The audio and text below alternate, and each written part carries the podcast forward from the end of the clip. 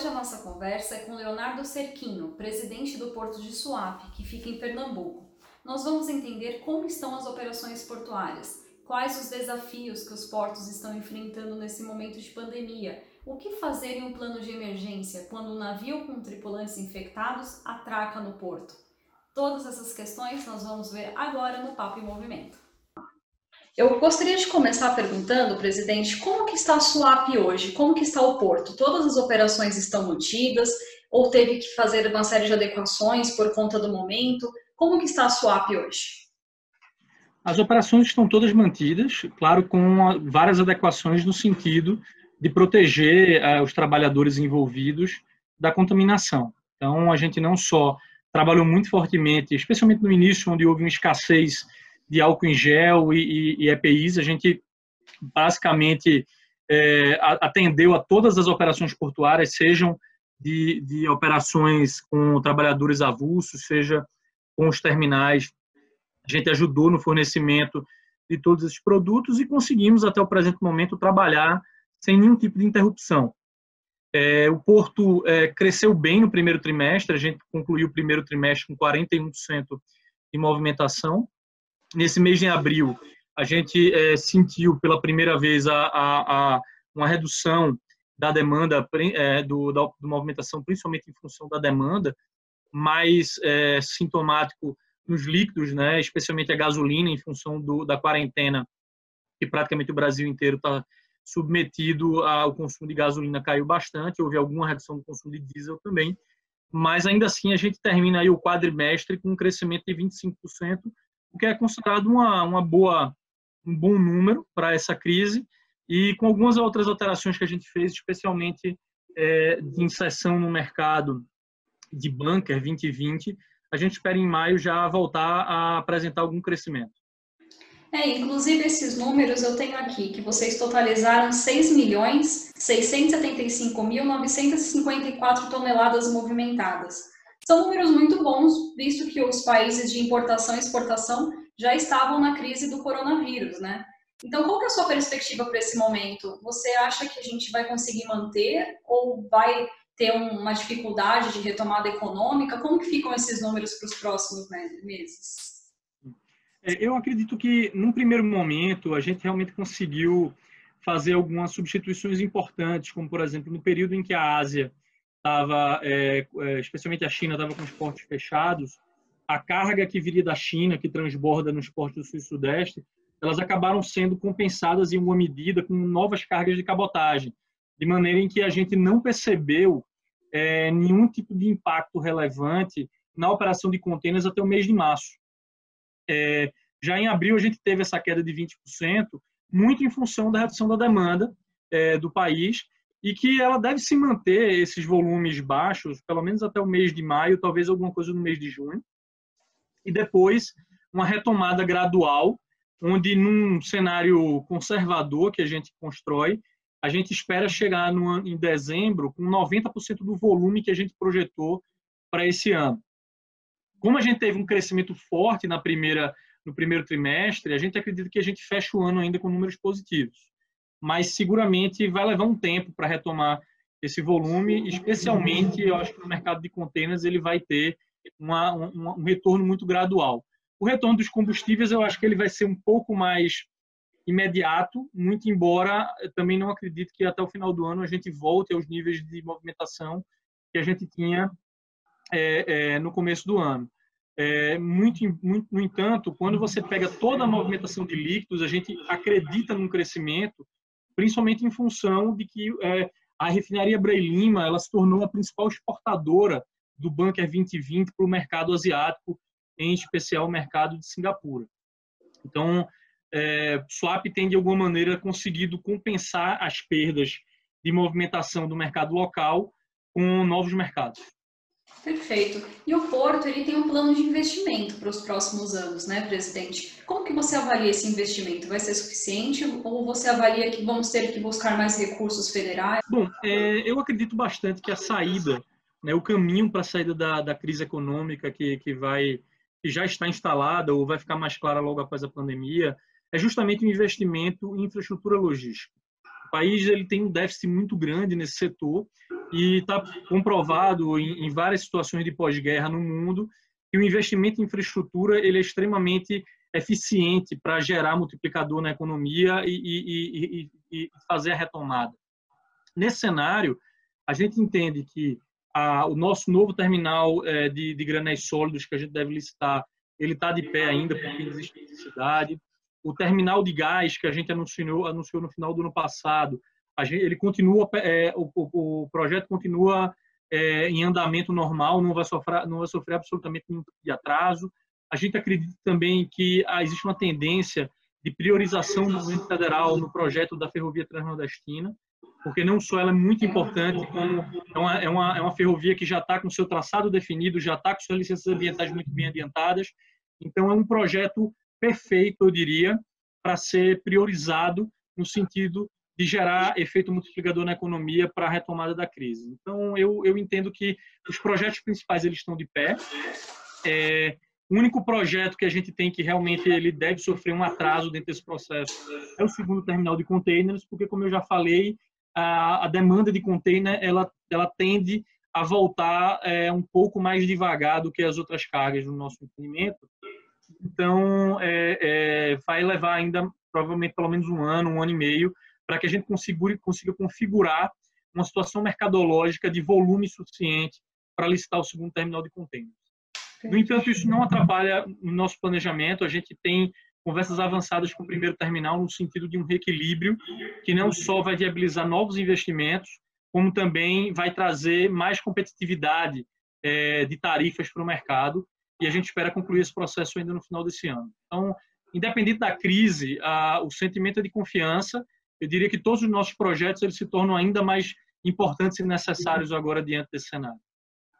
É verdade, presidente. Eu vi, inclusive, que vocês também fizeram a doação de duas mil cestas básicas, né? E também criaram um número de 0800 para caminhoneiros, com informações úteis. O que mais surgiu de dinâmicas, de ideias nessa pandemia que tiveram que ser aplicadas até que às pressas, né? E uhum. quais projetos vocês têm nesse sentido?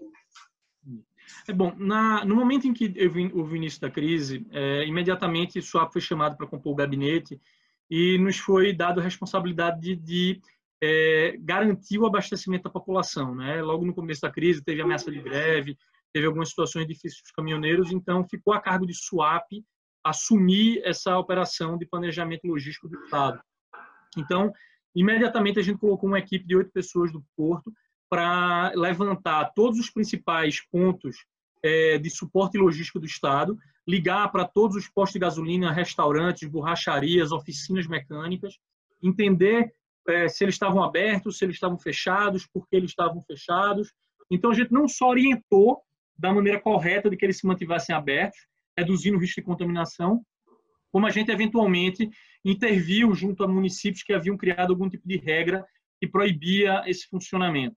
Depois de mapear cerca de 300 pontos, é, que estavam abertos ou que foram abertos em função da nossa interferência, a gente criou esses 0800 24 horas e divulgou para os caminhoneiros e também para empreendimentos que quisessem estar, fazer parte da lista, de maneira em que, muito rapidamente, a gente sanou qualquer tipo de problema de suporte aos caminhoneiros, garantindo o abastecimento da população. Então, essa foi uma primeira ação de Suape.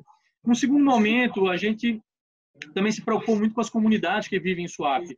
Existem aproximadamente 30, pessoas, 30 mil pessoas né, que vivem, cerca de 6 mil famílias que vivem dentro do complexo do SWAP e que encontram-se em situação de vulnerabilidade por serem, em sua grande maioria, produtores agrícolas, coletores, até pessoas que coletam frutos da, da mata. SWAP tem quase 8 mil hectares de mata preservada e vão vender nas, nas estradas e, ou em feiras livres. Essas pessoas viram suas capacidades de gerar renda muito comprometidas. Então, a gente, no primeiro momento, realmente criou essa situação de assistência das cestas. A gente fez o levantamento de quantas dessas 6 mil famílias, de fato, estavam em situação de vulnerabilidade, não só econômica, mas também que tivessem mulheres como chefe de família idosos é, é, na, na, casa, pessoas de risco. Fizemos esse trabalho e também estamos reforçando trabalhos que a gente já vinha fazendo de geração de renda e economia circular dentro do complexo. Perfeito. O senhor falou de abastecimento, né, presidente? Qual que é o papel do porto de uma pandemia? Como garantir o abastecimento para a população? Inclusive, o senhor falou que faz parte do Comitê de Crise e Abastecimento do Estado, né? Como garantir o abastecimento? Bom, o primeiro, a primeira fronteira é justamente garantir a operação do porto em situações normais. Né? Esse foi o primeiro ponto que a gente colocou e muito rapidamente a gente conseguiu equalizar todas as questões, especialmente de EPIs, como, como eu já comentei. É, no segundo momento, o que a gente foi procurar foi entender a, as cadeias produtivas dos principais itens de abastecimento. Então, nós dividimos entre é, proteínas, cereais, hortifruti é, e medicamentos. Né? Seriam as principais cadeias, considerando que a cadeia de abastecimento de combustíveis ela já partia de swap. Essa a gente já tinha muito bem mapeado. Nesse ponto, a gente entrou em contato com os principais players do mercado e foi entender com eles como é que, onde é que estava a possibilidade de qualquer tipo de quebra de abastecimento. Em concomitância, nós criamos grupos é, específicos com Associação dos Supermercados, Federação das Indústrias, é, é, Fé Comércio e todas as outras é, é entidades associativas que estavam envolvidas na, na, na, no comitê, para que eles pudessem informar para nós de forma imediata qualquer tipo de problema. Criamos um 0800 também, específico para que os supermercados eventualmente ligassem para a Secretaria de Defesa Social em caso de saque, em caso de algum tipo de, de, de tumulto no supermercado. Exato. Então, na, logo no início, a gente conseguiu identificar rapidamente todos os problemas e conseguiu criar procedimentos que não demoraram mais do que duas semanas para estabilizar qualquer tipo de complicação. Então, realmente, eu acho que foi um trabalho muito é, é, proativo, muito em cima da questão, de maneira que a gente não teve nenhuma, nenhum problema. Outra coisa que a gente criou, isso foi importante, também foi uma central de fake news, porque no momento em que começou o processo, começaram a circular vídeos gravados dentro do SWAP, informando que tinha navio contaminado, é, falsas é, situações de saques, ou saques acontecidos há muitos anos atrás, situações de produtos é, estragados na, na, na SEASA, nas centrais de abastecimento, em função de problema dos caminhoneiros. E todo esse tipo de fake news vai gerando um pânico na população, que isso gera corrida ao supermercado, isso gera tumulto, isso gera saques. Então, imediatamente, a gente criou também uma central de fake news, onde a gente rapidamente conseguia identificar qualquer situação dessa e a gente gerava peças publicitárias do próprio governo, mostrando que aquilo era fake news e distribuindo nos principais grupos. Né? A gente tem os grupos é, de comunicação com praticamente todas as associações de logística, transportadoras, Anchan, associações de classe. Então, com isso, a gente conseguiu é, reduzir rapidamente. Eu gravei pessoalmente um vídeo mostrando o problema das fake news é, e, e, eu acho que, pelo menos pelo que, eu, que eu, eu próprio pude presenciar dentro dos grupos de WhatsApp que eu faço parte, as pessoas passaram a ficar muito mais cuidadosas no tipo de informação que elas repassam. Isso também foi um trabalho importante e foi concentrado no Porto Suave realmente muito importante hoje a luta contra a fake news, né? É uma desinformação muito grande. O senhor falou de navio infectado. Acho que é uma curiosidade que todas as pessoas têm. Qual que é o plano de emergência se chega um navio com tripulantes infectados, presidente? Perfeito.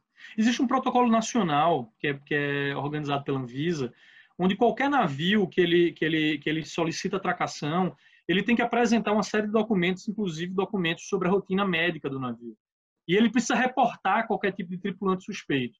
Numa situação como essa, é, a gente tem um cais específico que tem uma estrutura de desinfecção montada. Então, esse navio atraca nesse cais específico, a Anvisa vai a bordo, faz a análise desse tripulante, é, faz a coleta do SWAB, né, a coleta do material para ver se ele estava infectado. Se esse tripulante tiver uma situação é, é, é de saúde delicada, ele, é, a gente vai chamar os, os órgãos de socorro, mas também com todo um procedimento montado dentro de um caso específico, isolado, garantindo a desinfecção, de maneira que a gente evite é, ao máximo o risco de contato dos trabalhadores portuários, dos próprios trabalhadores de SWAP, com tripulantes dos navios infectados. A gente não teve nenhum tipo, nenhum caso em SWAP, nenhuma, nenhuma suspeita de contágio é, de trabalhadores do porto, dos terminais ou trabalhadores avulsos é, com, é, com tripulantes em função desses cuidados. Entendi. Bom, presidente, a gente sempre faz uma pergunta, geralmente de encerramento. Qual que é a lição que fica dessa pandemia? Vamos sair mais fortes disso? Descobrimos novas formas de trabalho? Qual que é a lição que SWAP tira dessa pandemia? A gente já vinha, Aline, desde o início de 2019, num processo muito forte de digitalização da empresa Swap.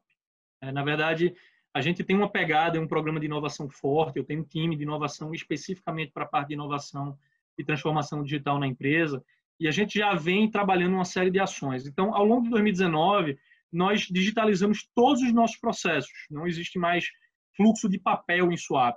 Então, no momento em que veio a pandemia, a gente não teve nenhuma dificuldade em adaptar as nossas rotinas a processos digitais, e eu diria que alguns processos estão funcionando até melhor do que presencialmente. Então, eu acho que essa é uma lição importante e também fica muito forte a lição de que uh, a gente já tem uma visão de que a, a gente precisa mudar o conceito do porto de transformação digital para a prestação de serviços de alto valor agregado para os nossos clientes, né? não apenas no sentido portuário, mas também no, num complexo industrial, já que Swap é um grande complexo com mais de 100 indústrias integrado ao porto.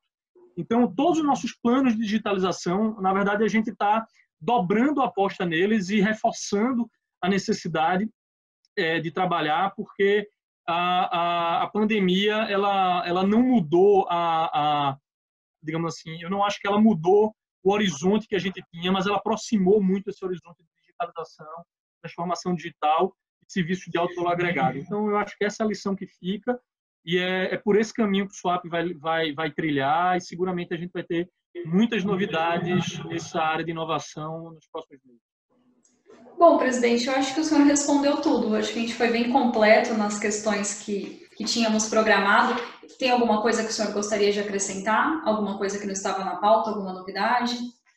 Não, não, só reforçar que, independente da pandemia, mesmo ciente da gravidade dela, é, o sentimento é um sentimento de confiança no futuro, de cabeça para frente, né, cabeça levantada, e é o sentimento de que todos os projetos, as transformações digitais as transformações gerais que estavam acontecendo no setor portuário, liderados pelo ministro Tarcísio, pelo secretário Diogo Piloni, com muita competência, elas só ganharam importância e relevância nesse momento. Então, não é momento de esmorecer, muito pelo contrário, é momento da gente reforçar, nosso, é, é, reforçar a nossa confiança e acelerar os processos de transformação que vem acontecendo no setor portuário brasileiro. Perfeito, agradeço muito, presidente. Foi muito boa a nossa entrevista. Muito obrigada por dividir com a gente essa experiência de Swap, que é um dos portos mais importantes do Brasil. Agradeço muito e deixo também os parabéns pelas iniciativas que vocês tomaram e pela expertise nessa, nessas operações portuárias tão importantes para garantir o nosso abastecimento. Obrigada mesmo, viu? Eu que agradeço, Aline, estou à disposição. Até uma próxima. Muito obrigada pela companhia em mais um episódio do Papo em Movimento e não esqueça de curtir e acompanhar as nossas redes sociais para ficar por dentro dos próximos episódios. Vejo você no próximo programa.